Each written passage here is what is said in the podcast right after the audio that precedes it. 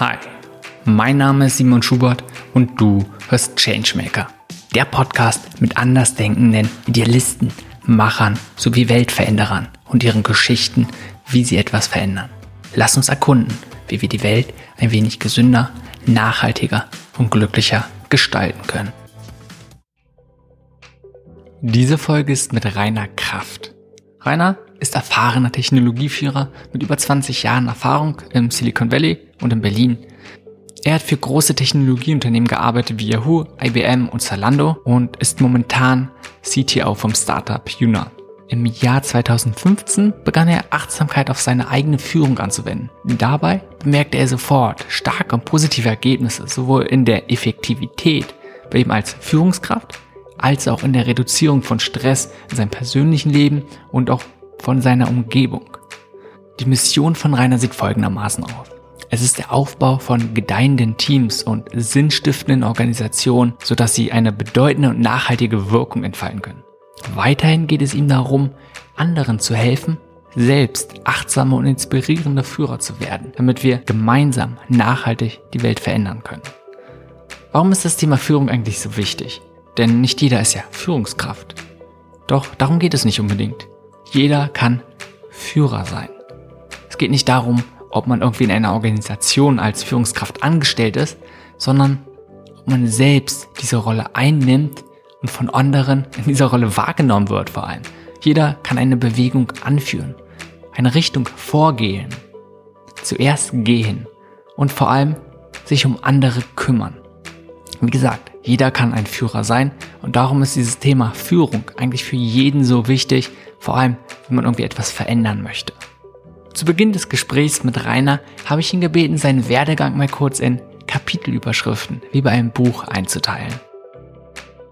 Erstmal der erste Abschnitt, das wäre praktisch das Aufwachsen, Ausbildung und Vorbereiten auf eine berufliche Laufbahn, was auch immer das, was auch immer das war.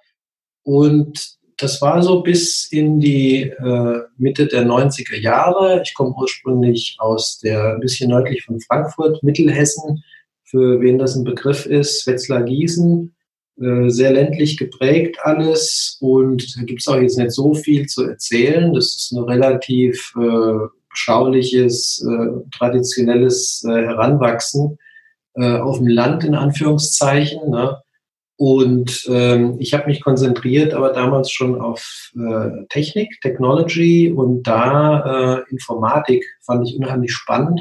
Und das war ja auch die Zeit so Anfang der 90er Jahre, wo tatsächlich, äh, also Mitte der 80er weiß ich noch, mit PC, Personal Computer kam da und Anfang der 90er kam doch tatsächlich auch das Internet.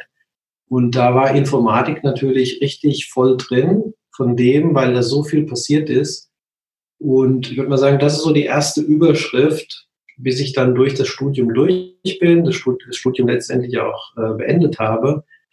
Und jetzt war ich im Prinzip fertig, um zu sagen, okay, jetzt habe ich einiges mit aufgenommen und jetzt geht's los. Ne? Und dann wäre die, die zweite Überschrift, wäre dann, ähm, ich bin direkt danach, nach dem Studium nach Kalifornien gegangen, Silicon Valley, weil ich mir gedacht habe, mit Informatik zu dem Zeitpunkt, da geht da wirklich am meisten ab. Und da kann man auch wirklich was bewegen damit. Ne? Die ganzen Tech-Companies, ich erinnere mich noch an so Firmen wie Netscape, ne, die den, damals den Browser äh, draußen hatten. Das war ja einer der Firmen Webbrowser. Ähm, die waren da alle natürlich vor Ort.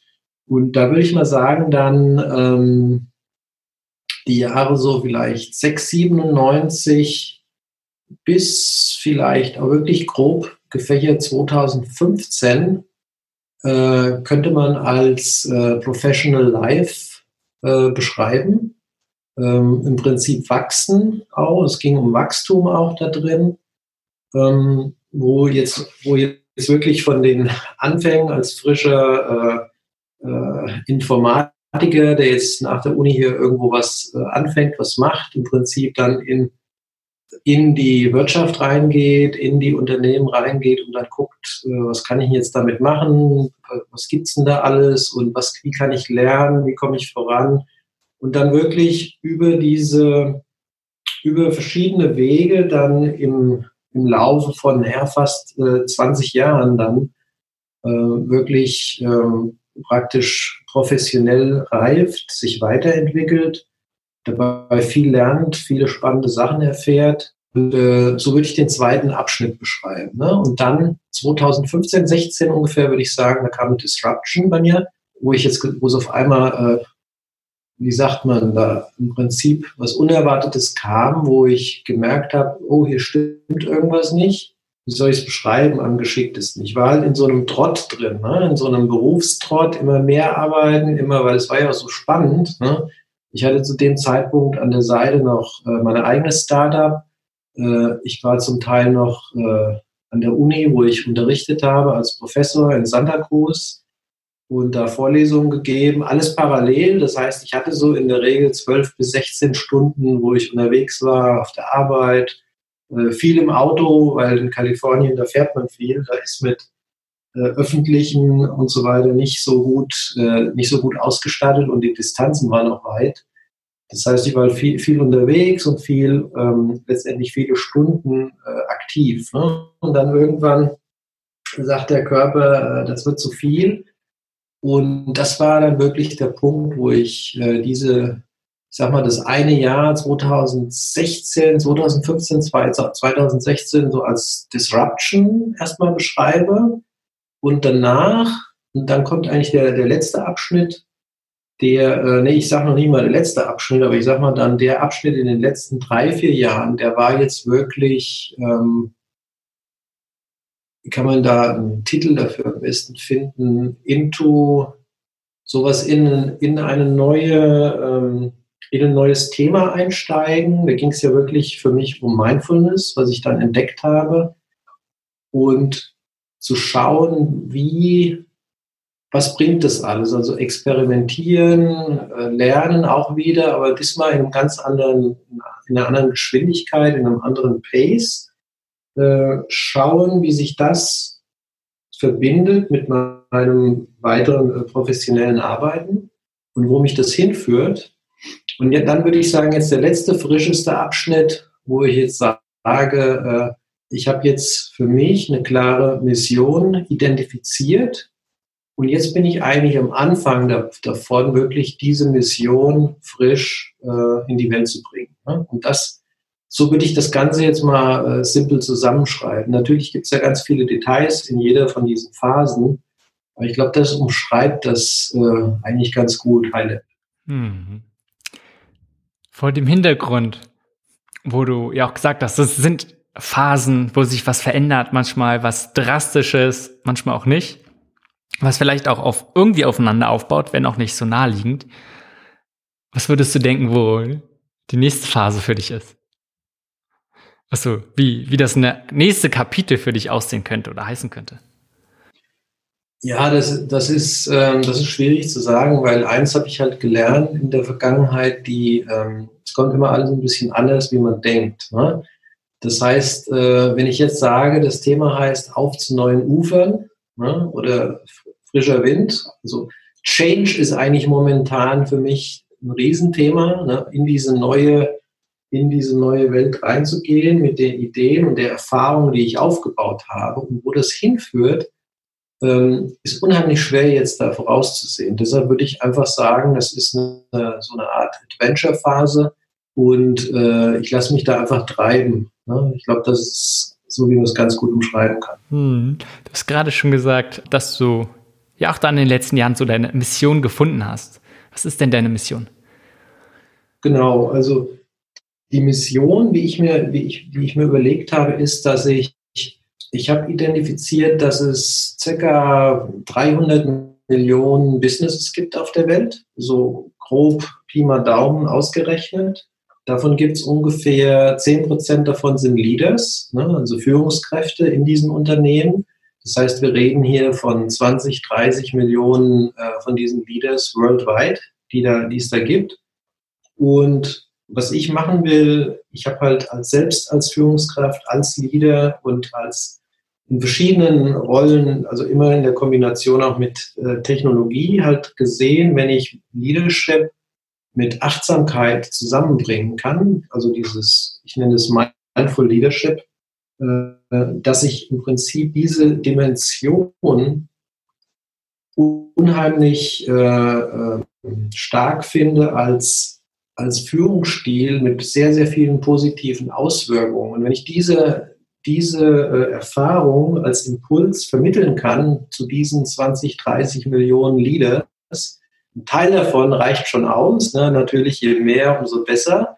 Ähm, ich denke, dann könnte ich wirklich äh, eine große Veränderung schaffen auf der Welt. Ne? Weil es ist ja so, dass diese Führungskräfte in diesen ganzen Unternehmen letztendlich die Fäden in der Hand haben, wie sich eine Firma aufstellt, was die wiederum für einen Purpose hat, nachhaltig äh, und auch dementsprechend Sachen macht, die nützlich sind für die Menschheit. Ne? Und das bedeutet, wenn ich da denen helfen kann, ein bisschen in eine bisschen so zu öffnen und ein bisschen in eine Richtung reinzugehen, die insgesamt mehr ähm, äh, mehr Vorteile bringt für alle auf diesem Planeten. Ich denke, das ist, das ist was, was äh, eine, eine wertvolle, äh, wie soll man sagen, Nutzen meiner Zeit bringt. Ne? Also wenn ich jetzt überlege, ich habe nur so und so viele Stunden am Tag, jeden Tag, was ich, wo ich irgendwas machen kann. Ne? Und wenn ich die Zeit nutze, um da Impulse zu setzen, denke ich, ist es eine gute Möglichkeit, dann seine Zeit so einzusetzen.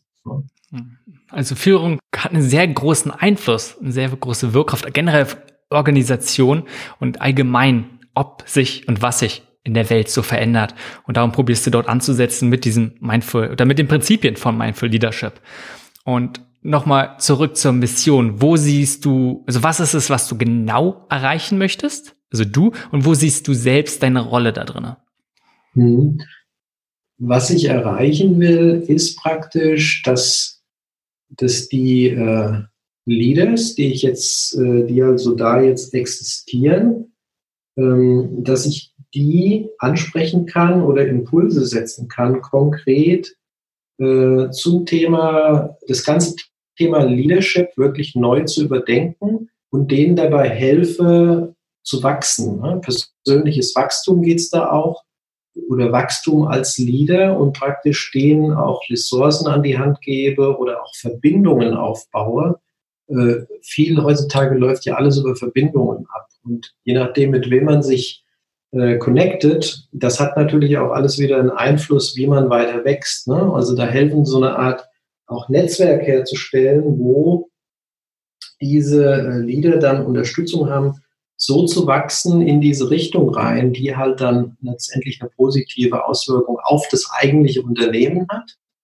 Und dadurch, wenn Unternehmen positiv beeinflusst wird, äh, hat das natürlich, ein, natürlich auch viel Einfluss auf die Mitarbeiter, die jetzt da arbeiten, aber natürlich auch auf die Menschen, die jetzt die Produkte zum Beispiel nutzen.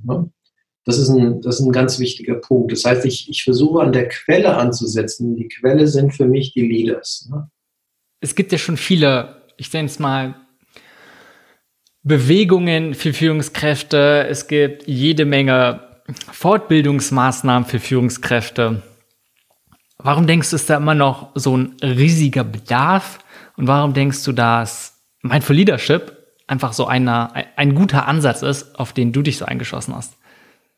Ja, ich meine, es gibt genau, es gibt halt so viele Sachen und ähm, je, für jede Person zu einem gewissen Zeitpunkt ähm, gibt es jede Person, wie soll ich am besten umschreiben, jede Person zu einer bestimmten Zeit ist, hat eine gewisse Öffnung für neue Sachen, äh, wie die Person jetzt wachsen kann und was jetzt Sinn macht. Ne? Und was ich halt sehe, dass in den, in den letzten Jahren hauptsächlich auch jetzt, wenn ich jetzt in größere Betriebe zurückgucke, wo ich selbst gearbeitet habe, ähm, was halt standardmäßig angeboten wird, sind in der Regel Fortbildungsprogramme oder auch Coaching und was jetzt an Themen angeboten wird, ist meiner Meinung nach alles sehr, sehr outdated, traditionell. Ne? Das heißt, es geht hauptsächlich um Skill Improvements, ne? wo jetzt zum Beispiel jemand hingeschickt wird, um vielleicht äh, besser kommunizieren zu können ne? oder Public Speaking oder, oder vielleicht eine Software besser zu benutzen, was auch immer es ist. Also ich nenne das alles Skills. Ne? Und es wird viel weniger getan, auf, auf wirklich den, das unterliegende Mindset zu gehen. Ne? Und das ist für mich äh, ein Punkt, da gibt es sicherlich, ich würde sagen, in den letzten vielleicht zwölf bis 18 Monaten hat sich viel getan. Das ist positiv, dass auch da verstärkt jetzt mehr Angebote kommen. Gerade jetzt hier in Berlin. Äh, ich bin ja selbst sehr aktiv äh, mit in der, der Szene da auch mit dabei, was sich da tut. Das ist natürlich super. Gibt es mittlerweile immer mehr Angebote und ich würde sagen, generell Mindfulness, das, das Angebot ist förmlich explodiert, in meiner äh, Meinung. Ne? Also wie ich vor fünf Jahren noch in äh, Kalifornien ähm, zu diesem Thema äh, mich umgeschaut hatte, waren Unternehmen bereits da so ein bisschen dran, da was zu machen. Auf jeden Fall gab es schon ein paar Sachen. Ähm, und dann, wie ich jetzt dann nach Deutschland kam, 2016, da war hier eigentlich noch so gut wie gar nichts damit. Ne? Das war also noch so ein bisschen esoterisches Thema in Firmen und wo eigentlich die wenigsten gewusst hatten, was macht man damit. Ne? Und, und dann würde ich sagen, so äh, zwei, drei Jahre danach hat man mehr und mehr Akzente gesehen. Ne? Also es gibt jetzt mehr Angebot, das ist da. Und ich sehe es auch so, dass ich praktisch so ein Thema auch nicht alleine eh bearbeiten kann. Das heißt, es ist gut, wenn viele Angebote da sind von verschiedenen Leuten und Experten auch und dass man dann mit denen irgendwo zusammenarbeitet, ob man es jetzt bewusst oder unbewusst macht, ähm, weil nur gemeinsam kann man diese Mission schaffen. Ne? Die Mission ist im Prinzip, wie ich eben genannt habe, von den 300 Millionen Businesses und 30 Millionen äh, Leaders, die alle, denen alle zu helfen, das schafft man nicht allein, sondern das schafft man eigentlich nur in einem, in einem Netzwerk, in einer, in, einem größeren, in einer größeren Gruppe mit der Unterstützung von vielen Leuten. Hm. Und das, denke ich, ist, wie das machbar ist. Ich denke, es ist so ein wichtiges Thema, was du gerade gesagt hast, dass wenn man halt eine Mission hat und sagt man, so was Größeres, wie einfach auch so das Mindset von vielen Führungskräften maßgeblich zu beeinflussen, dass es so wichtig ist, dass man sich mit Mitstreitern zusammentut. Nicht sagt, hey, ja, ich möchte meine eigene Sache nur machen, sondern ja, man hat gemeinsam ein Ziel, gemeinsam eine Mission, auf die man hinarbeitet und deswegen auch einfach zusammenarbeitet, weil man so viel mehr dadurch erreichen kann. Und du hast den Unterschied so gemacht zwischen normalen Skills, wo es oft darum geht, gerade im Bezug auf Führungskräfte, und dem Mindset. und kann, kannst du dazu noch mehr sagen? Warum ist es so wichtig, das Mindset zu verändern? Und so, wie ist da vielleicht sogar die Herausforderung davon? Mhm. Ja, die, ähm, das Mindset, wie ich das jetzt nenne, also die, von der Terminologies, ich sehe das immer so, eine Person verfügt über angeborene äh, Capabilities oder äh, auf Deutsch, wie sagt man dazu, Stärken oder, oder Fähigkeiten, die, die man mitbekommen hat, so, sozusagen in die Wege. Ne? Das sind bestimmte, zum Beispiel ist vielleicht jemand gut mit Zahlen als ein Beispiel. Und dann kann ich diese Stärken, da gibt es in der Regel viele davon und natürlich ist es gut, wenn man jetzt äh, diese auch kennt und sich ein bisschen reflektiert und damit beschäftigt. Und dann kann ich an diese Fähigkeiten, Skills dazulernen über die Jahre. Ich kann jetzt irgendeinen Kurs besuchen, ein Buch lesen äh, und so weiter und so fort. Und ich kann dann neue Skills, innerhalb die diese Fähigkeiten nutzen, äh, finden und verbessern oder zufügen oder auch zum Teil Skills veralten wieder. Da muss ich sie neu äh, auflegen. Äh, als Beispiel nehmen wir mal an, ich habe als Kind Klavier geübt, ne? konnte ganz gut Klavier spielen. Das ist jetzt ein Skill die, Fertig die Fähigkeit, die darunter liegt, ist zu musizieren allgemein. Ähm, und dann kann es sein, wenn ich jetzt zehn Jahre nicht gespielt habe, wenn ich jetzt wieder anfange zu spielen, bin ich vielleicht ein bisschen, äh, auf Englisch sagt man rusty, ne? man kommt da irgendwie äh, ein bisschen schwerer rein und es dauert einen Moment und wenn ich dann wieder daran arbeite, kommt es aber sehr schnell wieder zurück. Ne? Das sind die Skills. Das Mindset, was ich damit meine, ist eigentlich das unterliegende Bewusstsein. Also mir geht es sehr wichtig, sehr wichtig, das Thema äh, Bewusstsein an sich. Das ist, wie ich, wie ich jetzt Sachen wahrnehme, ne? also observiere. Das Bewusstsein ist die unterliegende, das unterliegende, äh, ich sag mal, eine Foundation, eine Basis von allem, was jetzt passiert, ne? wo ich jetzt Sachen, wo ich mir Sachen anschaue, wo ich reflektiere, und wo ich dann überlege, wie ich ganz bewusst auf Sachen reagiere und mich auch ganz bewusst für Sachen entscheide, in was auch immer für eine Richtung. Das Thema also Mindset geht wirklich zurück auf das Bewusstsein und das gibt mir dann Und ich mache mal ein Beispiel. Eine Eigenschaft zum Beispiel könnte sein Offenheit. Offenheit ist ein Mindset, das Beispiel, was von dem Bewusstsein kultiviert wird und bedeutet, dass wenn ich jetzt, äh, wenn jetzt Informationen auf mich zukommen, dass ich die jetzt tatsächlich mir erstmal anschaue, ohne gleich schon im, im, im Hinterkopf, während die reinkomme, schon anfangen zu filtern und, und auszusortieren. Und bevor die Informationen alle da sind, schon mit einer vorgefertigten Meinung zurückkomme und einfach sage, nee, so ist das. Ne? Das heißt also, ich, diese Offenheit ist ein Mindset und, und daher ähm, die wiederum auf Basis des Bewusstseins da liegt. Und deshalb ist es so wichtig, dieses Bewusstsein zu kultivieren als Leader, aber auch als ganz normale Person. Ich würde mal sagen, das ist die, die wichtigste Foundation, an der man, an der man arbeiten kann und die dann unterstützend alle möglichen anderen Sachen on top, wie zum Beispiel, wenn man, wie ich eben gesagt habe, an Skills arbeitet, Personal Growth, Wachstum, äh, Veränderung, was auch immer es ist, äh, letztendlich das unterstützt. Hm. Denkst du, das Beispiel finde ich sehr, sehr gut, weil es gibt ja auch Skills und gerade auch bei Führungskräften ist einfach ein wesentlicher Punkt, dass man sagt, man soll aktiv zuhören. Und du hast vorhin Kommunikationstechnik sozusagen gesagt, da ist das einfach, glaube ich, ein wesentlicher Punkt, der immer wieder gesagt wird. Ja, man soll sich im aktiven Zuhören üben. Und das kann man machen ähm, und da probiert man ja auch offen zu sein. Aber wenn man halt gerade mit dem Mindset anfängt und auch sagt, hey, man ist offen, man probiert nicht zu bewerten, den anderen wirklich erstmal zu verstehen, die Sachen annehmen, dann kommt das Verhalten irgendwann automatisch. Wobei, wenn man sich gleich auf das Verhalten stürzt, naja, ändert sich nicht unbedingt das Mindset und dadurch kann es dann doch schnell passieren, dass wir uns doch irgendwie in eine andere Richtung verhalten. Darum denke ich, äh, zeigt es das sehr, sehr gut. Und um mal nochmal so ein bisschen konkret zu bleiben, vielleicht sogar noch konkreter zu werden, wenn, oder vielleicht um den Vorteil vom auch Mindful Leadership so ein bisschen herauszuarbeiten, wo siehst du denn die typischen Missverständnisse vom Selbstbild von Führung, was eine Führungskraft macht, welche Aufgaben sie hat? Ähm, und also was sind dort die typischen Missverständnisse und wie kann Mindful Leadership die so ein bisschen begegnen und dagegen wirken? Mhm.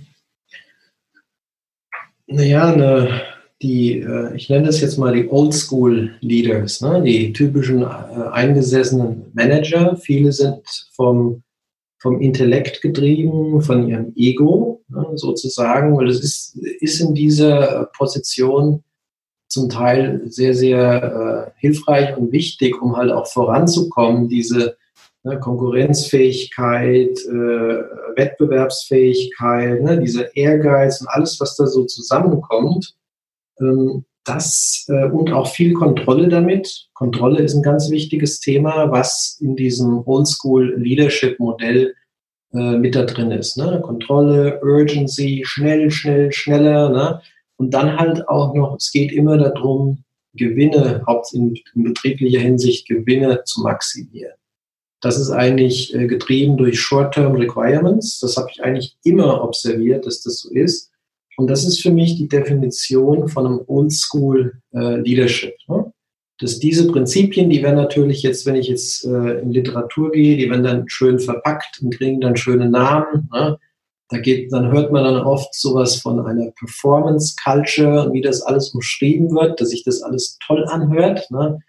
Und dann äh, äh, freut sich jeder, wenn er das hört und Employees äh, fallen dann wirklich zum Teil drauf rein in diese, in diese Geschichten. Und letztendlich, was so ein Oldschool-Leader dann erzeugt, äh, ist natürlich ein Environment, wo sehr, sehr viel Stress entsteht. Das ist einmal die erste visible, die Sache, die man, die man sieht, ist äh, zum Beispiel Stress in der Regel, der ausge, äh, sich ausbreitet in, der, in dem Unternehmen, aber auch äh, wirklich äh, Toxic, ne? Toxic Environment. Es geht also um eine feindliche Umgebung, wo die Leute nicht miteinander arbeiten, sondern viel gegeneinander arbeiten und kommt dann abends da raus und denkt sich, oh Gott, was ging denn da heute ab? Ne? Und, und es macht dann keinen Spaß mehr. Und das, das habe ich ganz viel gesehen in allen möglichen Flavors, ob jetzt in kleinen Teams, in größeren Organisationen. Ähm, es ist ähm, der Grund, wenn man reingeht, ist wirklich in der Regel, ist halt das Leadership-Team davon.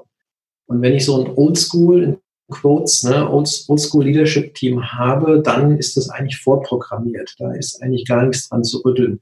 Und wie das, wie man dann jetzt, wie Mindful Leadership jetzt da reinkommt, ist, dass halt bestimmte Aspekte davon sehr achtsam, ne? Mindfulness geht ja um die Achtsamkeit, dass man die Sachen sich sehr bewusst und achtsam anschaut, sich selbst als Leader sehr achtsam anschaut und dann diese, diese Entwicklung, diese Reaktionen mit der Zeit selbst bemerkt, ne? sehr, sehr bewusst bemerkt.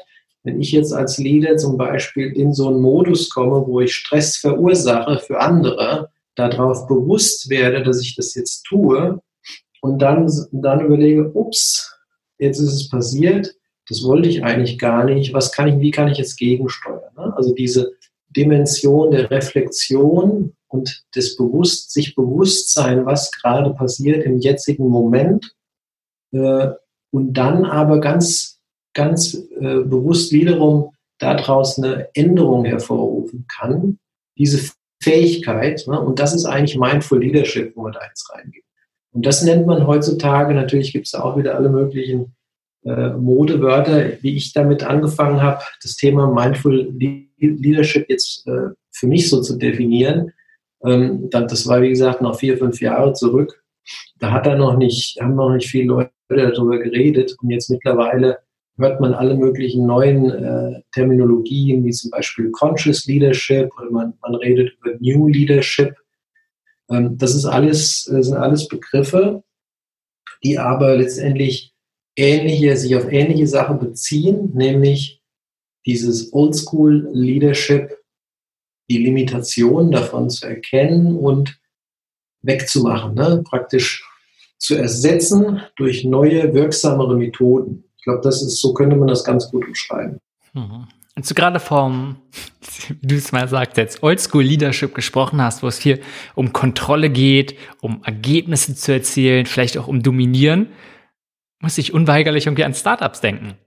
Denn dort geht es ja auch um ähnliche Sachen oder die Terminologien sind sehr, sehr ähnlich. Und dadurch, dass du auch einige Zeit ähm, Silicon Valley verbracht hat, wo einfach dieser Geist ja so enorm stark ist, ähm, ist deine Einschätzung, ist es dort, ist es auch so? Hast du diesen Eindruck, dass es vom Startups, oder das ist jetzt mein Eindruck, dass es sehr stark bei Startups darum so geht, was kommuniziert wird, was ja dann zeitgleich auch wieder nach innen so einen Eindruck automatisch hätte. Unabhängig, ob es die Führungskräfte es wollen oder nicht, wo es einfach darum geht, den Markt zu dominieren, neue Disruption hervorzurufen, immer mehr Innovation und auch wieder Leistung, wachsen, ja, und auch möglichst Kontrolle über den Markt zu haben.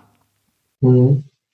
Ja, nee, absolut. Ich, äh, ich würde aber, ich würde sogar sagen, es macht nicht sehr viel Unterschied, ob das jetzt ein Startup ist oder ein größeres Unternehmen. Ich habe in allen verschiedenen äh, Typen von Unternehmen gearbeitet, von klein bis groß. Und muss sagen, dass am Anfang hatte ich gedacht, dass gerade diese Wettbewerbsfähigkeit und dieses extreme, extreme Schnelligkeit und alles äh, hauptsächlich bei Startups gesehen wird, aber es ist auch bei großen Firmen, also diese, dieses Mindset, diese, wenn es um diese Themen Schnelligkeit, Kontrolle, Performance, äh, Wettbewerbsfähigkeit und alles geht, das ist eigentlich bei allen äh, Businesses einfach mit in, in der DNA mit drin. Ne? Und letztendlich geht es dann darum, komme ich wieder zurück auf das Leadership-Team von so einem Unternehmen, wie achtsam praktisch oder wie, wie äh, weit deren Bewusstsein bereits äh, gediehen ist, gereift ist sozusagen. Wenn wir jetzt sagen, hier ist ein Bewusstsein, das kann verschiedene Stufen annehmen, das kann wachsen sozusagen, dann hängt es letztendlich an von dem Level des Bewusstseins, von dem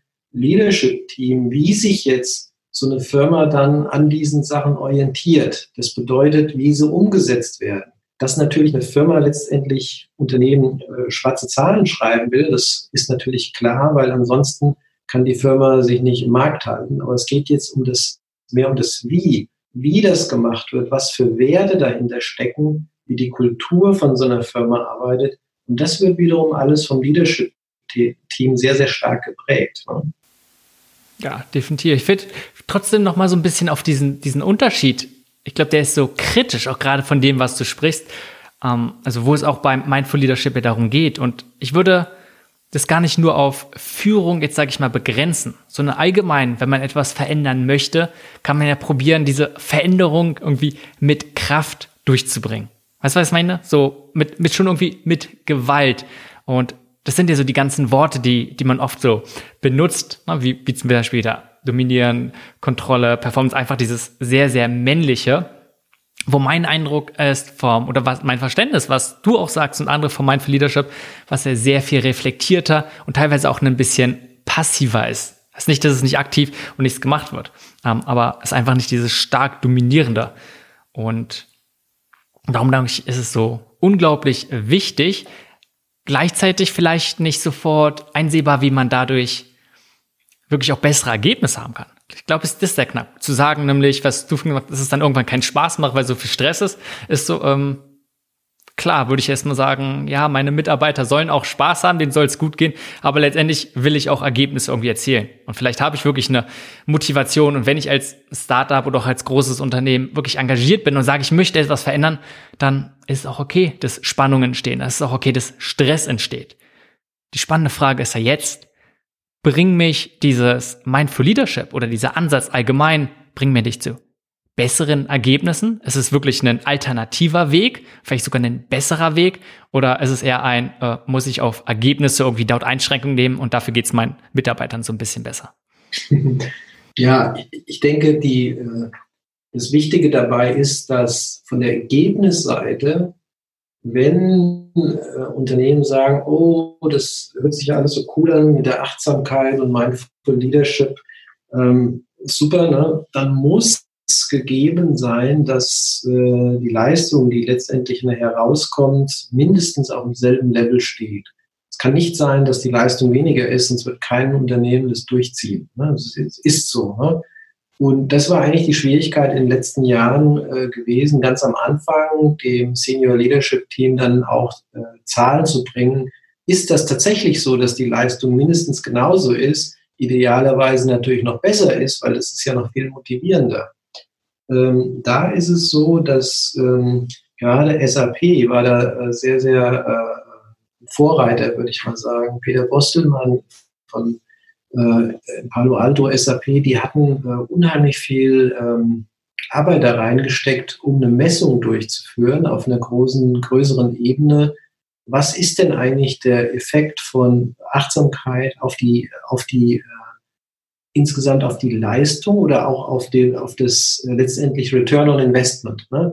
Was bedeutet denn das, wenn ich jetzt die ganzen Sachen mache, kommt da was bei raus? Ne? Und die Zahlen wurden publiziert und die waren wirklich ähm, sehr, sehr, sehr ähm, positiv. Ne? Man hat also wirklich schwarz auf weiß zeigen können, wenn äh, auf einer größer, größeren äh, Ebene, wenn ich jetzt Achtsamkeit einsetze, zum Beispiel auf in Form von äh, Achtsamkeitsprogrammen, die mittlerweile relativ auch standardisiert sind, wo jeder äh, dran teilnehmen kann und dass die äh, Gruppen jetzt von Mitarbeitern, die da mitgemacht haben, innerhalb von, ich glaube, von vier bis sechs Wochen hat schon ausgereicht, insgesamt äh, sehr, sehr viel äh, produktiver war. Und auch was man gemessen hat, die Anzahl innerhalb von sechs Monaten, wie oft ist jemand krankgeschrieben. Ne? Auch sehr, sehr interessant, weil das kostet äh, ein Unternehmen ja unheimlich viel Geld. Ne? Und wenn gerade jetzt bei größeren Unternehmen so eine, immer an die Krankheit Rate runtergeht um, was weiß ich, 20 Prozent, dann reden wir hier von Millionen äh, Dollars, die da oder Euros, die da äh, eingespart werden. Ne? Das heißt, diese Zahlen sehr, sehr im Detail, die wurden veröffentlicht und gezeigt. Und das machte es mir natürlich, wie ich jetzt, äh, jetzt bei Zalando zum Beispiel, wo ich gearbeitet hatte und da Organisationen aufgebaut hatte, viel einfacher dann auch äh, bestimmte Sachen zu argumentieren, weil ich jetzt sagen konnte, hier guck mal bei SAP, ne, die haben das so und so gemacht, das und das kam bei raus. Ähm, das ist was Solides, was man jetzt äh, zeigen kann, äh, wo tatsächlich auch gezeigt wird, es kommt mehr bei raus, als wenn ich es normal mache. Und das, äh, man, das ist dann eigentlich, was man braucht, weil ohne so Zahlen ist es sehr schwer, irgendwas hier zu argumentieren. Darum, ich denke auch, dass es so wertvoll, dass jetzt viele Unternehmen einfach mal so den, den ersten Schritt gegangen sind. Und inzwischen sind es ja schon sehr viele, äh, wo man dann auch einfach knallhart sieht oder die auch einfach, man kann von deren Erfahrungen lernen und sagen, ja, bei denen hat es gut funktioniert. Und da würde ich gleichzeitig sagen, es sind ja nicht nur die Achtsamkeit oder Mindful Practices vom Individuum, ne, wo du sagst, die, die sind dann effektiver, können konzentrierter arbeiten oder die sind auch weniger krank. Also generell das Wellbeing der Mitarbeiter wurde gefördert, das alleine schon ein wesentlicher Punkt ist, ein ganz großer, der auch für Unternehmen, ich denke, immer mehr noch steigen wird, die Bedeutung davon, auch gerade in Deutschland. Äh, gleichzeitig, weil das hat für mich nicht so viel nur indirekt mit Führung zu tun, direkter würde es ja gerade noch sehen, dass wenn eine Führungskraft anders interagiert, einfach nicht diesen Stress, nicht diesen mm, Druck ausübt und so klar auf immer direkte Ergebnisse und vor allem schnelle Ergebnisse setzt, dass Mitarbeiter ganz anders arbeiten können. Einfach, wenn man sich auch nochmal schaut, wie bringen einzelne, wie können wir Menschen vor allem kreativ Probleme Lösungen und irgendwie die unsere beste Arbeit bringen, dann ist es halt nicht unter Druck und vor allem nicht da unter dem unter der Vorstellung, dass wir keine Fehler machen können. Also da sehe ich vor allem nochmal einen ganz, ganz großen Punkt, was zum Beispiel auch Dr. Seligmann ja schon seit vielen, also seit mehreren Jahrzehnten ähm, mit der positiven Psychologie sich forscht. Also einfach guckt, wie können wir Menschen gedeihen. Und ne, einfach diese beiden Sachen, glaube ich, da bringt dieses, ja auch Mindful Leadership, denke ich, einfach einen sehr, sehr großen Mehrwert. Deswegen für jedes Unternehmen oder auch für jede, jeden Führer, ob jetzt in welcher Organisation auch immer. Jupp. Wenn wir mal so ein bisschen vielleicht allgemeiner reden oder, oder konkreter über Mindful Leadership. Wir haben schon so oft den Begriff verwendet und du hast so eine, eine kurze Erklärung gegeben. Kannst du es mal so ein bisschen konkreter machen, woran man sich vorstellen kann, wie es in der Praxis aussieht? Und ich habe gesehen, du hast so ein paar Prinzipien das gemacht. Man muss nicht alle genauso vorgehen, aber einfach, dass man so vielleicht so einen paar Prinzipien von Mindful Leadership, die einfach mal nennst und vielleicht erklärst, damit man ein Bild bekommt. Und ich kann den ganzen Blogartikel, den du da mal veröffentlicht hast, auch nochmal dann in den Shownotes mit verlinken. Mhm. Ja, das ist, äh, das äh, ist, ein, ist, eine sehr gute Frage, weil ähm, die Definition zum einen, ähm, da habe ich mir auch sehr, sehr viele Gedanken gemacht in den letzten Jahren und das ist auch kontinuierlich noch, ähm, wird es aktualisiert und und äh, getweakt, verbessert. Äh, was ist eigentlich Mindful Leadership genau? Also was bedeutet es, ein Mindful Leader zu sein oder zu werden, reinzuwachsen? Äh, was sind die Vorteile davon? Auch sehr klar, was sind die Capabilities, die ein Mindful Leader braucht? Und wie sollte ein Mindful Leader praktisch arbeiten? Was sind die Prinzipien? Das sind alles äh, Kern, Kernfragen, über die ich halt viele Jahre jetzt äh, natürlich nicht in Isolation, sondern mit vielen Leuten, Experten, Achtsamkeitscoaches, aber auch ähm, anderen Führungskräften und Mitarbeitern in Unternehmen halt diskutiert habe und praktisch daraus aufbauend hat sich dann haben sich für mich zwei Sachen eigentlich, entwickelt. Das eine sind diese, ich nenne das die 12 Mindful Leadership Principles. Die hatte ich dann, halte ich auch aktuell auf meinem, auf meinem Blog.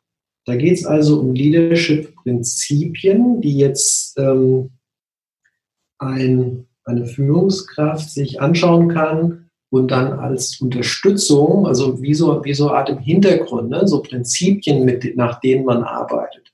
Und die sind halt sehr fundamental, sehr, sehr dehnbar in alle möglichen Bereiche. Das heißt, wie jetzt das umgesetzt wird, individuell von jeder Führungskraft, äh, ist komplett äh, individuell, äh, kann individuell ausgelegt werden, aber die Prinzipien sind halt wichtig. Aber das ist jetzt diese, also erstmal diese Prinzipien ist eine Sache und die Bereiche, um jetzt ein Mindful Leader zu werden oder um diese Prinzipien überhaupt leben zu können, das habe ich genannt die Seven Pillars of Mindful Leadership, also die sieben Stützen oder Säulen des, äh, des Mindful Leadership, um diese Bereiche mal ein bisschen zu differenzieren, dass äh, jemand, der sich mit so einem Thema beschäftigt, auch ein bisschen Orientierung hat. Oh, das sind also diese Bausteine sozusagen, die ich brauche, um diese Prinzipien letztendlich leben zu können.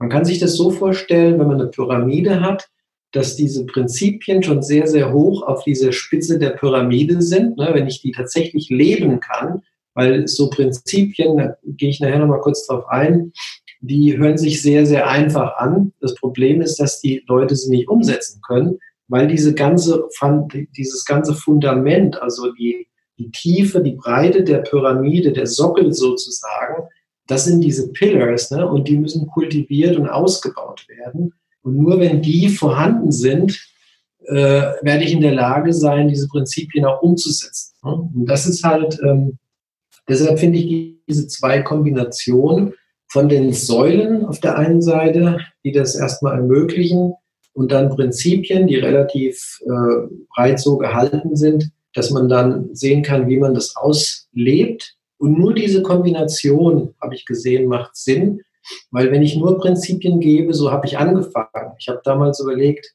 was wäre denn cool, wie könnten denn die Leaders hier in dieser Firma arbeiten, dass es alles schöner und besser wird. Ne? Und so kamen die Prinzipien zustande. Dann habe ich es runtergeschrieben und dann bin ich im Prinzip äh, mit meinem eigenen Leadership-Team, hatte ich denen das gezeigt, hier, schaut mal, ich habe mir diese Prinzipien überlegt, überlegt, ne, was sagt ihr dazu? Ne? Und die haben sich das dann angeguckt und, ah ja, super, ne, alles, alles gut, alles klar. Und es war also intuitiv, konnte jeder von den Liedern sofort verstehen, um was es da geht. Ne? Aber wenn es dann nachher ging, Wochen später danach, ne, das umzusetzen, das hat einfach, das hat gescheitert. Also das ging nicht, ne? weil dieses Fundament nicht da war. Und deshalb habe ich gesagt, das Fundament, die Pillars, ist eine Sache, die muss, das muss kultiviert werden und das ist kein Prozess, der von heute auf morgen geht. Und dann oben drüber die Prinzipien ist dann eine Application, ne? so eine Art, wie ich das Ganze auch ernten kann dann, ne? wie ich dann da was raushole mit diesen Prinzipien. Und dann kann ich ganz oben drauf, äh, da gibt es hier jetzt die auch schönen Begriffe New Work, ne, wie ich eine wie ich eine nachhaltige äh, Arbeitsumgebung aufsetzen kann, wo jeder sich, sag mal, wirklich gut mit identifizieren kann, tolles Betriebsklima und so weiter. Also das fällt ja alles in diesen äh, Aspekten von New Work rein. Ne? Und das sitzt im Prinzip ganz oben drauf, ne? auf, auf diese Pyramide. Und dieses Schaubild äh, macht es sehr, sehr anschaulich, wenn ich darüber rede und auch mal ein Diagramm zeige, dass Leute das sofort intuitiv, intuitiv verstehen und dann wissen, wie das alles zusammenhängt. Ne? Ja, ich denke, so wichtig. Ich bin ein Riesenfan von Prinzipien. Einfach, so wie du darüber gesprochen hast, weil sie nicht ganz klare Handlungen angeben, sondern es genau darum geht, ist, wenn man sich daran hält und sie trainieren und fördern, ein gewisses Mindset einzunehmen. Und ich habe die Prinzipien vor mir und einfach mal so ein paar zu sagen. Zum Beispiel fünfte ist einfach eine positive Einstellung, immer sich dafür zu entscheiden. Oder Nummer sechs, dass man sich nicht zu sehr am Ergebnis darauf einschießt und daran festhält. Und mhm. ich denke, das ist so wichtig, um dann halt dieses gute und förderliche Mindset selbst zu gestalten. Und es gibt ja auch ein sehr, sehr gutes Buch, was ich super finde, von Ray Dalio, die Prinzipien des Erfolgs oder generell Principles. Es sind auch ganz, ganz viele Prinzipien drin. Also bin ich ein mega Fan davon. Nee, nee, absolut. Und die Prinzipien, ich habe, das waren am Anfang auch noch ein paar mehr, ich habe das dann versucht, auf äh, wirklich zwölf runterzubrechen, wo ich gesagt habe, das sind die wichtigsten. Aber eigentlich ist es so, dass das erste Prinzip, was ich da aufgeschrieben habe, ich tue es hier mal, ich, ich sage es jetzt hier mal in Deutsch, also es geht darum, ähm, achtsam zu sein in all deinen Gedanken, Worten und Handlungen. Also es ist eine, eine Grundachtsamkeit vorhanden, ne? ein Mindset der Achtsamkeit vorhanden. Und dieses erste äh, Principle äh, ist eigentlich das Wichtigste von allen, weil wenn ich das allein durchführe, kann ich mir alles andere, die anderen elf, kann ich mir sparen, weil die sich alle daraus ableiten. Ne? Wenn ich zum Beispiel diese Positive Attitude als Beispiel, ne, die, diese positive Einstellung, die ergibt sich zwangsläufig aus diesem ersten Prinzip. Aber das erste Prinzip ist aber auch das Schwierigste umzusetzen, deshalb habe ich halt gesehen, dass es Sinn macht, wenn ich die anderen Prinzipien dazu tue, weil die so ein bisschen noch bildhaft äh, bestimmte äh, äh, Charakteristiken beschreiben, die wünschenswert sind und die dann hilfreich sind, wenn sich jemand äh, jetzt sagt, okay, jetzt was kann ich denn jetzt mal tun, und äh, sicherlich dann ein paar Sachen raussucht, die dann ähm, praktisch das unterstützen, dahin zu kommen. Guck mir auch gerade deine Pillars an, also die Säulen und auf Deutsch. Also jetzt also gerade die fünfte springt mich jetzt gerade so ein bisschen an. Klarheit in Bezug auf deinen Purpose und deine Mission. Da fängst du gleich an zu sagen, deine wichtigste Frage ist, why are you here? Einfach, ja, mhm. wa warum vielleicht bist du hier? Oder, auch wozu, je nachdem, wie du es übersetzt. Warum denkst du, ist die wichtige, die wichtigste Frage oder eine der wichtigsten, die man sich stellen kann? Und was ist deine Antwort, die du bis jetzt darauf gefunden hast? Ja, genau. Also die, ähm, diese fünfte Säule, das, da geht es ja um Purpose, äh, um Vision, Mission, um Werte, wirklich, äh, was sich dann auf die eigene Person letztendlich zurückgeht. Äh, und dann habe ich überlegt, klar, ähm, was, wo will man eigentlich hin und, und wie kommt man dahin? Das hängt ja alles damit, oder welche Werte ex, äh, will ich darstellen. Das hängt aber wirklich mit der Grundfrage zusammen, warum bin ich eigentlich hier? Die Frage ist sehr tief. Ne? Die Frage ist, ähm, du hast, also ich sehe das so, du bist jetzt hier auf diesem, auf dieser Erde ne, und wirst geboren und dann, äh, wie ich ganz am Anfang beschrieben habe, da kommt die Phase des Heranwachsens und so weiter. Man macht vielleicht dann irgendwann mal eine Ausbildung oder was auch immer.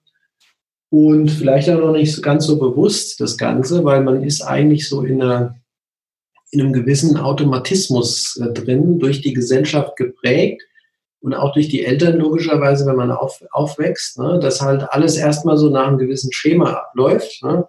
Äh, oh ja klar, man, man macht Schule sowieso und dann da, danach baut man irgendwie, macht man, wie gesagt, dann hier weiter, vielleicht heiratet man dann und baut ein Haus und das Übliche. Ne. Also das sind diese diese ähm, Culturescape nennt man das auch. Und gibt es ein paar gute Bücher zu dem Thema, die, äh, äh, die das auch so ein bisschen tiefer noch beschreiben und sich dann praktisch Gedanken machen, warum ist das eigentlich alles so? Weil diesel dieselbe Person, wenn die in eine Kultur hier reingeboren wird, zum Beispiel in Deutschland, und jetzt würde ich dieselbe Person, würde ich jetzt versetzen, nehmen wir mal an, nach Afrika, in irgendeinen Busch oder sowas rein, ne?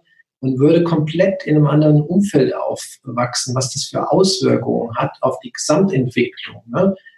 Aber unabhängig davon kommt man irgendwann an einen Punkt, wo, wann auch immer der passiert, es kann auch sein, man kommt nie an den Punkt. Es gibt also gibt bestimmt Leute, die gehen durch das ganze Leben durch und vielleicht haben, stellen sich diese Frage nie. Ne? Also das ist, ein, ist nicht, dass sich jeder diese Frage stellt. Es gibt, also das ist eine ganz bewusste Sache, wenn man da ankommt und sich die Frage stellt, ist es eigentlich eine coole Sache, dass man da hingekommen ist. Ne?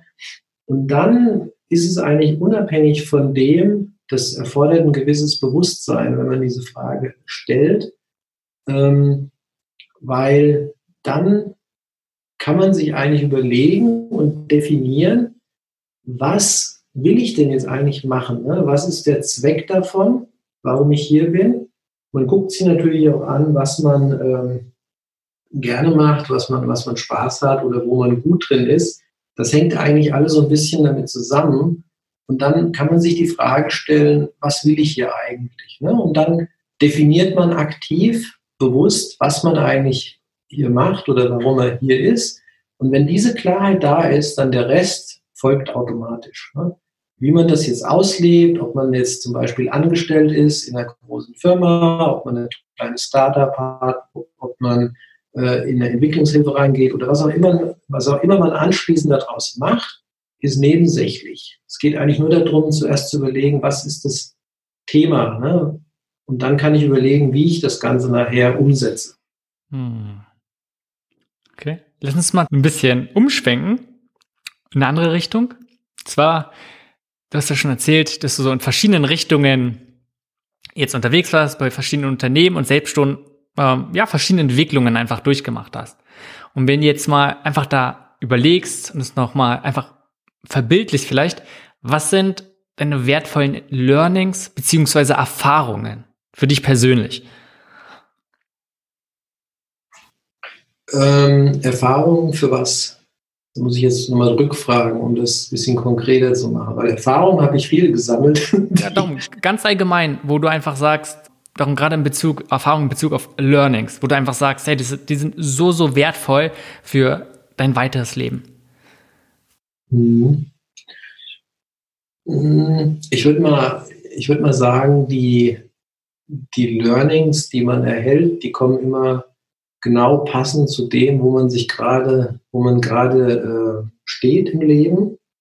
Und da habe ich natürlich je nach, je nach Umständen äh, in den letzten Jahren immer ganz viele äh, verschiedene Sachen dann auch gehabt.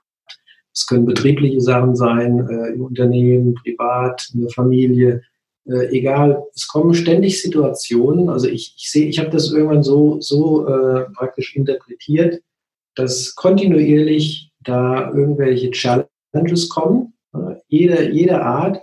Diese kann man in der Regel nicht vor, vorhersehen. Die kommen einfach. Auf einmal sind sie da. Ne? Was auch immer das ist, selbst mit, wenn ich jetzt mal in extremere Fälle gehe, mit Krankheit ne, oder grö größere Lebensveränderungen, egal was da ist, das plant man ja nicht, das passiert. Ne? Und genauso, wenn ich jetzt im Betrieb bin, wenn ich jetzt ein Projekt habe, Sachen passieren. Ne? Und dann kommt es wirklich darauf an, ähm, die größte, ich denke, das, das Wichtigste ist, dieses äh, Mindset aufzubauen, dass man diese wirklich, diese Herausforderung achtsam angeht, positiv angeht. Da geht es auch wieder um diese positive Einstellung, von denen wir eben, wo du das auch kurz erwähnt hast. Ne? Und dann schaut, wie kann ich denn diese Sache jetzt gut meistern? Ne? Und, und dann was, wenn es dann nachher rum ist, aber auch nochmal zurückdenken, was habe ich jetzt daraus aus der Sache gelernt, was habe ich jetzt mitgenommen? Und das ist ja eigentlich das Wichtigste auch, dass ich die, die Learnings mitnehme, weil sonst was passiert ist, kommt man wirklich nicht voran, sondern man dreht sich so im Rad. Ne? Man kommt immer wieder an dieselben Stelle. Und interessant ist, das ist tatsächlich so. Man kommt nicht weiter. Ne? Das kann also manchmal Jahre dauern, wo man immer wieder auf dasselbe reinfällt, in unbewusste Fallen. Und man wundert sich, jetzt steht man schon wieder vor dieser Situation, vielleicht mit ein bisschen anderen Flavor. Ähm, aber man steckt da irgendwo fest. Und deshalb ist es so wichtig, dann diese Learnings daraus zu ziehen, dass man das nächste Mal bewusst was anderes machen kann. Hm. Und was wäre jetzt ganz konkret was von dir? So einer der größten Aha-Momente oder Learnings?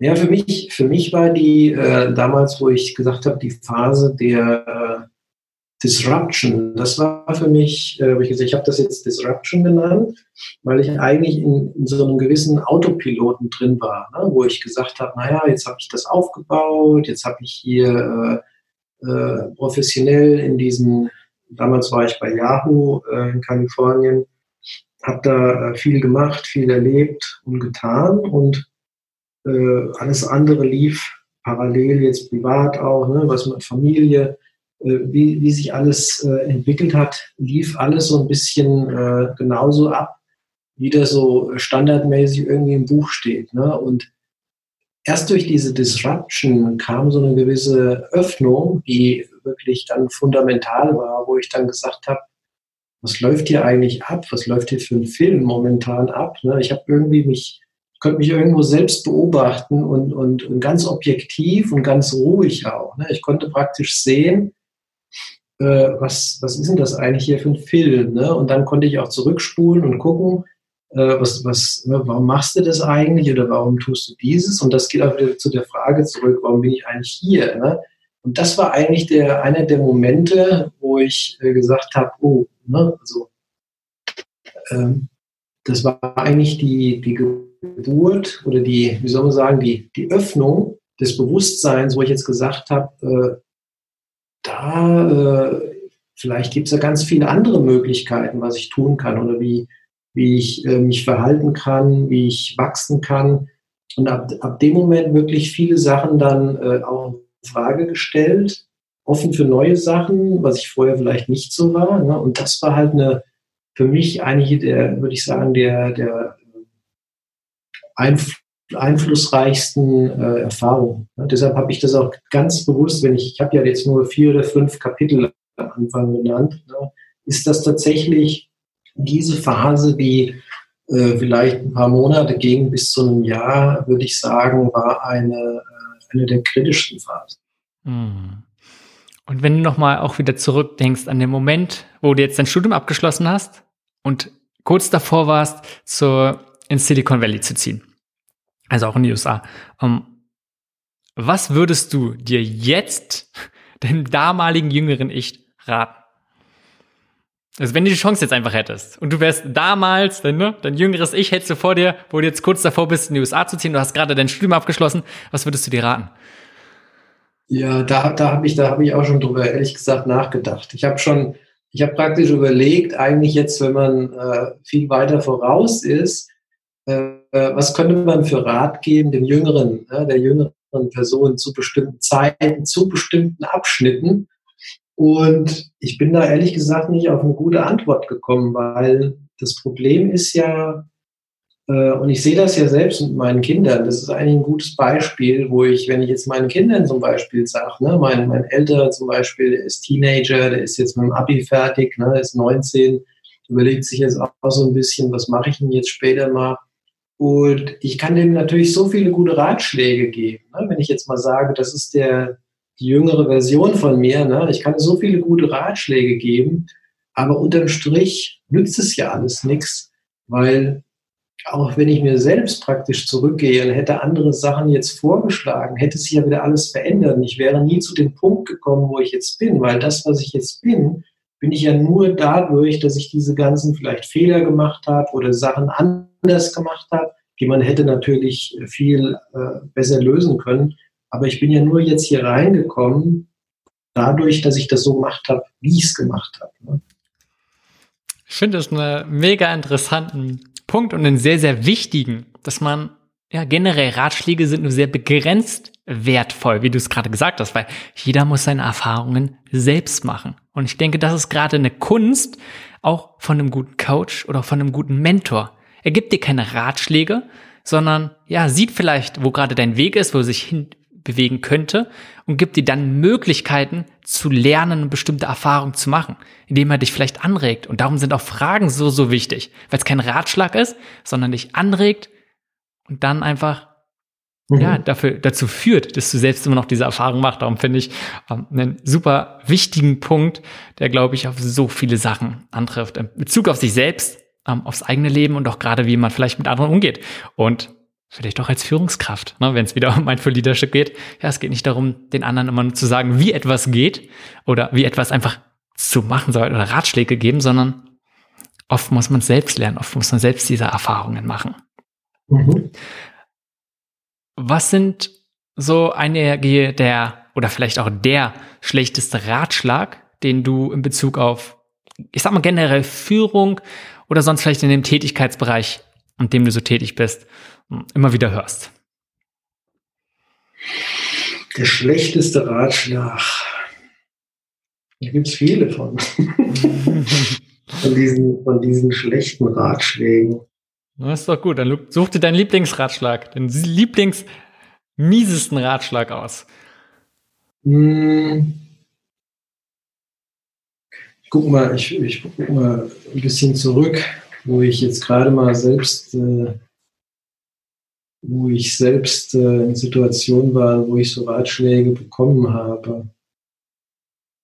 Und dann, wo man wirklich sehen kann, ähm, dass das eigentlich nicht so viel gebracht hat. Ich denke, ich denke, also generell so Ratschläge, ich tue es jetzt, ich tue es vielleicht ein bisschen abstrahieren, weil es ist eine Klasse von Sachen äh, eigentlich, die das äh, beinhaltet ist, ähm, was man am besten tun sollte, um eine bestimmte Sache äh, zu erreichen. Ne? Also das ist eigentlich so eine Kategorie von Ratschlägen, die man in der Regel von, egal ob das jetzt von Führungskräften, also vom Manager in der Firma ist oder, oder von derer oder in welchen Situationen, äh, wo Leute immer äh, Patentrezepte haben und genau wissen, so und so äh, wird das gemacht. Ne? Und dann kriegt man diesen Tipp und letztendlich eigentlich ist fast verschrieben und sagt, so und so machst du das jetzt. Ne? Und dann hast du das und das. Und das ist eigentlich, das habe ich oft gehabt. Und in manchen Fällen kann das ja, das ist tatsächlich gut gemeint. Also das ist, äh, ist ja nicht mal, dass die Person da irgendwie schlecht äh,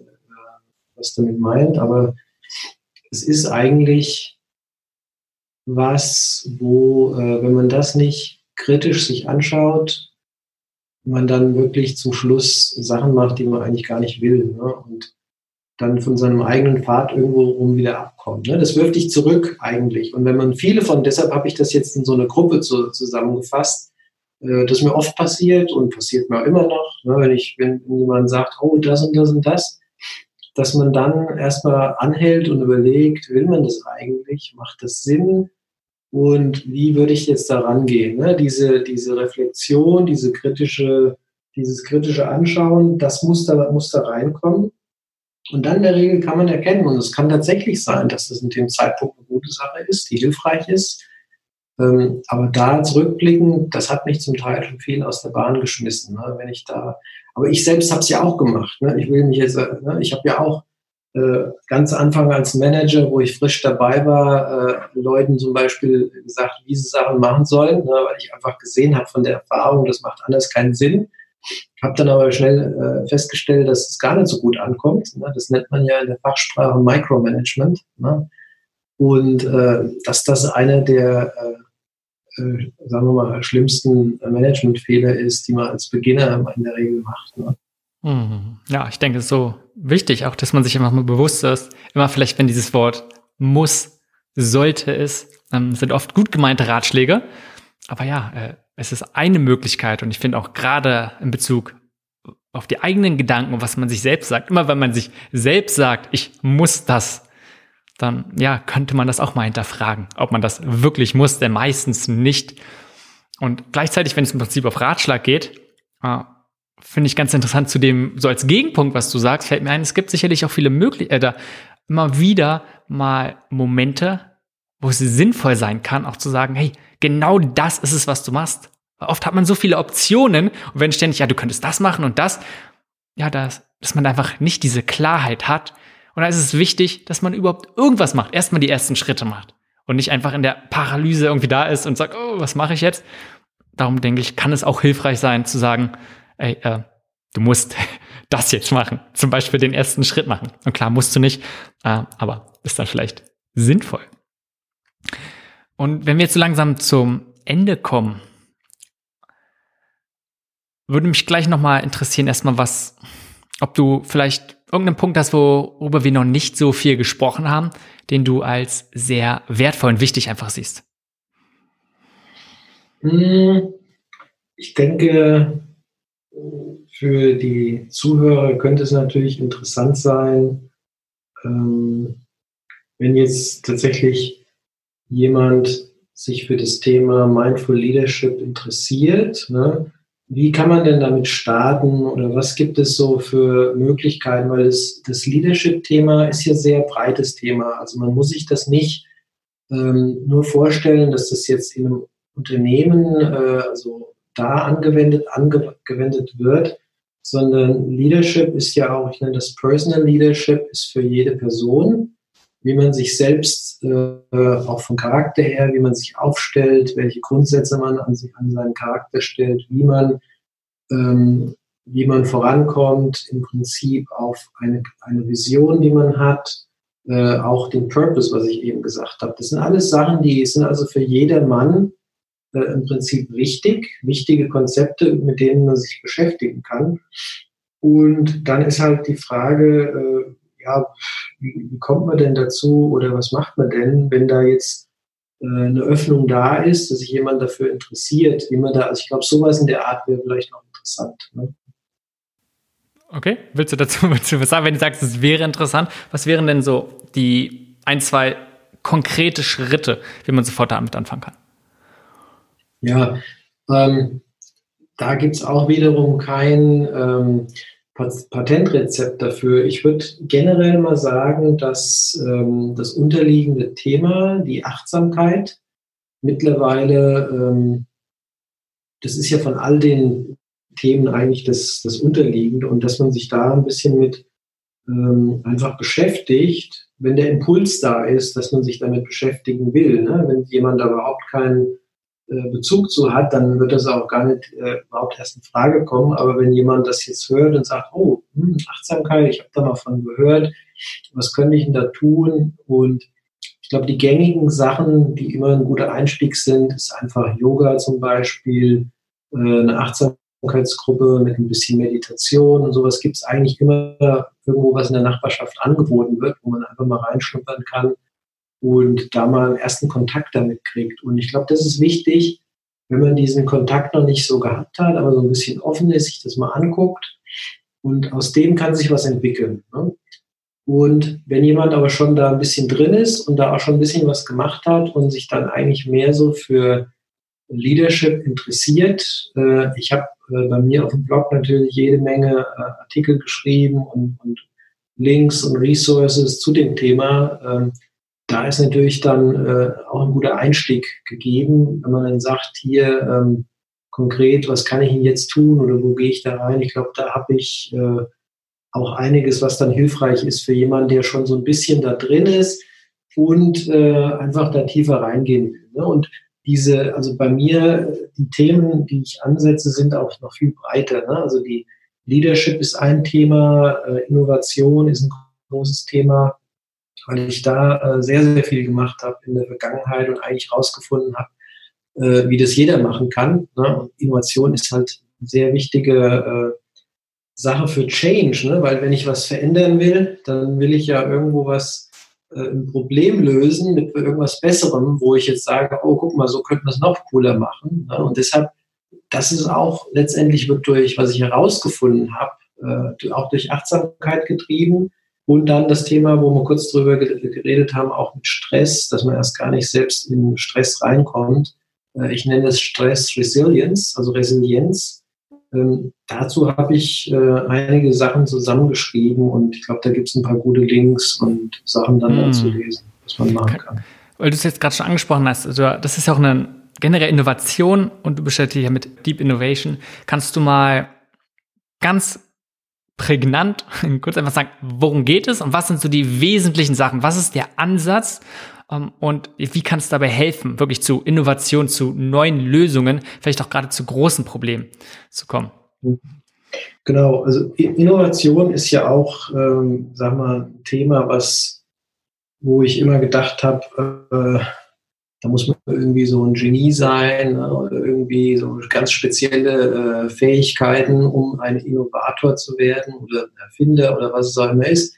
Und mir fiel das, wie ich dann angefangen habe, damals zu arbeiten, Mitte der 90er, unheimlich leicht mit Ideen hochzukommen. Ich habe dann auch dementsprechend da äh, wirklich voll durchgestartet und losgelegt, was das angeht im Silicon Valley äh, und was ich da jetzt an zum Beispiel Patenten gemacht habe und, und, und äh, neuen Erfindungen und Produkte, Innovation. Also ich war da wirklich voll drin und konnte das, das war so eine Fähigkeit, konnte das wirklich am laufenden Band generieren, in allen möglichen Situationen.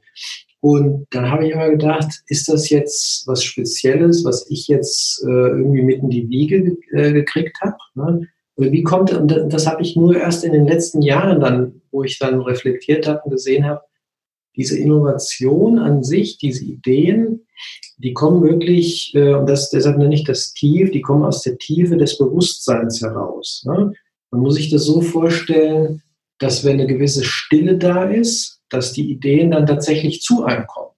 Und das können nicht nur zu mir kommen, die können zu jedem kommen. Das heißt, äh, da war klar, ich bin nicht irgendwie irgendwas Besonderes, sondern ganz, ganz normal. Aber wenn diese Stille da ist, und die Stille, deshalb, man hört auch oft, wenn Leute zum Beispiel unter der Dusche stehen oder durch den Wald spazieren gehen, ne, wo so eine gewisse Ruhe da ist, man hat vielleicht irgendein Problem, mit dem man sich beschäftigt, dann denkt man nicht mehr dran. Und auf einmal macht so Klick und die Lösung ist da. Ne? Und dann fragt man sich, ups, wo kam das jetzt her? Ne? Man weiß das aber, man hat die Lösung. Und das, äh, das bezeichne ich als Deep Innovation und habe dann versucht, das systematisch äh, eine Umgebung zu schaffen, wie, wie eigentlich jeder praktisch in diese, in diesen äh, Mindset, in diesen State reinkommen kann und praktisch das benutzen kann, um letztendlich äh, Probleme zu lösen oder schwierige Entscheidungen zu treffen, äh, aus dieser Tiefe heraus. Und dass das wirklich auch jeder, also so zu vermitteln, dass er jeder was mitmachen kann. Also gerade wenn es darum geht, irgendwie neue Ideen zu bekommen, Lösungen zu bekommen, dann ja, ist es halt nicht so, dass man zwanghaftes probieren sollte, dann klappt es halt meistens nicht, sondern wie du schon meinst, wenn man einfach Raum schafft, dann, dann kommt es dann, dann passiert es wie von alleine. Und nicht, wenn man darüber nachdenkt und aktiv eine Lösung sucht, sondern nein, wo passiert es meistens?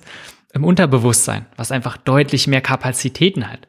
Und das ist, glaube ich, was ich gerade so ein bisschen bei dir rausnehme, einfach dafür, um ja, Raum zu schaffen. Und das ist ja, wo wir die ganze Zeit auch drüber reden und warum wir auch meinten, warum mein für Leadership so, so wichtig ist, weil es gerade diesen Raum für die Mitarbeiter auch schafft, dass sie die dann diese Möglichkeit haben und die wirkliche ja, mhm. Kreativität mhm. frei laufen lassen können. Genau, und das ist, glaube ich, das, denke ich, das zum Abschluss, ich glaube, das bringt, so wie du das jetzt gerade gesagt hast, sehr gut formuliert, dass also dieses Raumschaffen, ich glaube, das ist wirklich das unterliegende Konzept, was ich jetzt äh, versucht habe umzusetzen in den letzten Jahren, wo ich sehr tief reingegangen bin. Und als, als äh, Forscher, als Scientist natürlich habe ich dieses äh, Mindset, dass ich äh, alles natürlich äh, solide äh, mit Daten und, und äh, unterstützt und, und äh, als Guidance für, für so Sachen natürlich äh, mit reinbeziehe. Das ist eigentlich mein, mein Aspekt, was da so ein bisschen äh, special macht, dass ich das alles aus der Brille des äh, Forschers letztendlich auch sehe. Ne? Ähm, dass ich aber diesen Raum, den ich jetzt dann da schaffe, für verschiedene Sachen benutzen kann. Ne? Ich kann den für Leadership benutzen und ich kann den für Innovation benutzen, aber ich kann den auch für viele andere Anwendungsfälle äh, im täglichen Leben benutzen.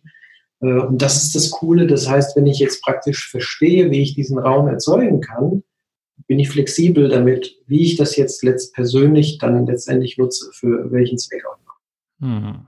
Und das Wunderbare ist, dass die sich einfach gegenseitig auch fördern und Hand in Hand einfach gehen. Genau. Du hast vorhin was von hm, auch Ressourcen gesagt. Was wären denn so ein bis drei wirklich wertvolle oder empfehlenswerte Ressourcen, können Bücher sein, können Webseiten sein, die du Leuten zu dem Thema empfehlst oder generell Unternehmern oder ähm, ja, Changemakern? Hm. Ja, ich würde erstmal sagen, wenn es um das, äh, wenn es um das äh, Leadership-Thema geht, ist äh, tatsächlich auf meinem Blog äh, themindfulleader.net ähm, ist wahrscheinlich, und ich denke, das ist wahrscheinlich in den Show Notes wird das nachher äh, auch drinstehen nochmal, dass da, ich glaube, die zwei Sachen, die ich hier genannt habe, sind die Leadership Principles, die zwölf Mindful Leadership Principles, sowie die äh, sieben äh, Pillars, also diese Säulen von Mindful Leadership. Ich denke, das ist ein guter Startpunkt, weil jeder, der sich das erstmal so ein bisschen angeschaut hat, wird dann was wahrscheinlich was finden, was resoniert, weil jeder hat einen ganz, ganz anderen äh, Kontext, eine ganz andere Stufe, wo jeder gerade mal ist. Ne? Aber das ist eine, eine, gute Chance, dass man da was findet, was sagt, oh, das ist aber jetzt gerade interessant. Und dann kann man von da aus natürlich in, in viele andere Bereiche abschweifen. Ne? Aber ich glaube, das ist, das ist eine, eine gute Sache, um jetzt um das Leadership-Thema so ein bisschen äh, da mal reinzukommen. Okay. Hast du, ich bin ein großer Fan von Büchern, weil die einfach sehr, sehr gebündelt ähm, ja, viel Wissen und Erfahrung mitteilen können. Hast du da irgendeine Empfehlung? Ähm, da kommt es auch wieder jetzt drauf an. Also ich, ich äh, was Lesen angeht, ich lese, ich lese ja unheimlich viel. Ne? Ich, da, es gibt ja auch diese, generell sagt man ja, man soll versuchen, als, als gute Gewohnheit äh, circa ein Buch pro Woche zu lesen. Ne? Und das ist für mich zum Beispiel äh, was, wo ich dran bin. Und dann, wenn man natürlich so viele Bücher liest, da muss man, dann ist es, was ich gelernt habe, ist, dass dann wirklich ähm, das so ist, dass zu jedem Zeitpunkt und letztendlich irgendein Buch gerade relevant ist. Ne? Und wenn ich jetzt eine generelle Empfehlung gebe, ähm, was ich sagen würde, ist ähm, generell bei dem, bei dem Thema Bewusstsein, Bewusstsein und Achtsamkeit, ähm, das eigentlich das, äh, der Klassiker äh, dafür, äh, um da mal in diese ganz simpel in diese Denkweise reinzukommen. Was mir damals geholfen hat, war von dem Autor Eckhart Tolle. Äh, ich weiß nicht, der ist mittlerweile ja doch sehr, sehr bekannt mhm. international. Ne? Die Kraft der Gegenwart jetzt. Ne? Das äh, fand ich wirklich oder ist mittlerweile ist einfach ein Klassiker, wenn es um das Thema Achtsamkeit geht und Bewusstsein. Und ist absolut äh, auf jeden Fall immer empfehlenswert. Es gibt dann natürlich ganz viele andere Bücher.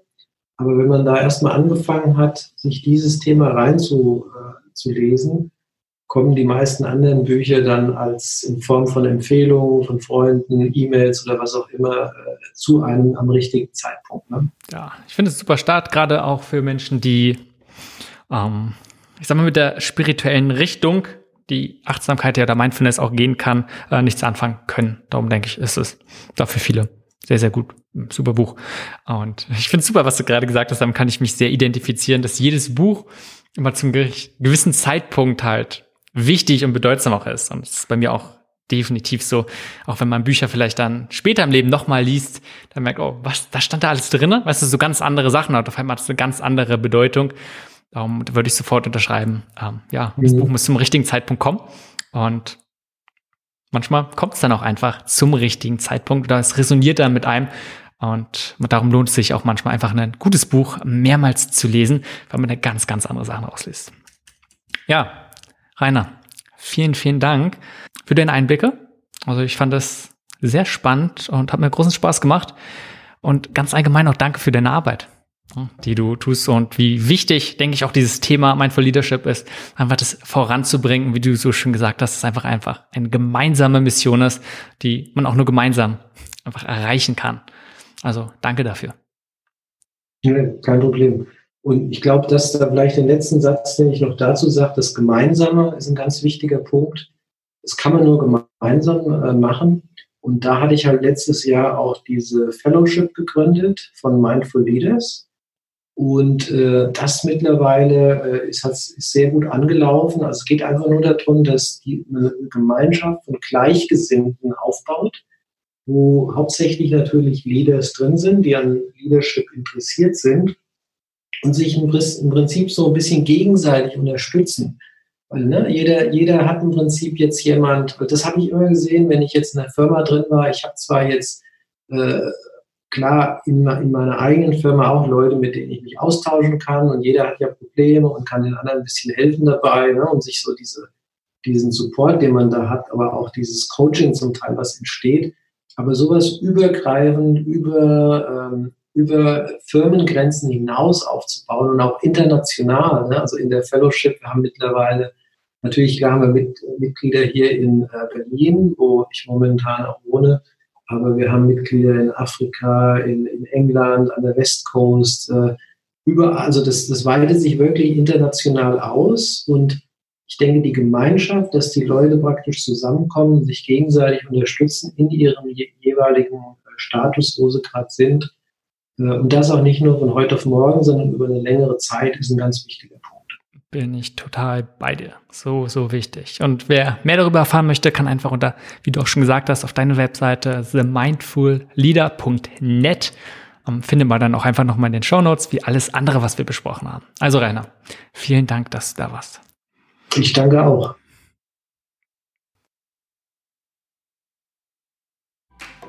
Das war Changemaker. Um mehr über die besprochenen Themen dieser Folge zu erfahren, klicke den Link in den Show Notes besuche www.simonmcschubert.de. Dort erwarten dich nicht nur Artikel und weitere Podcast-Folgen, sondern auch kostenlose Online-Kurse, die dich unterstützen, etwas zu verändern. Bis zur nächsten Folge.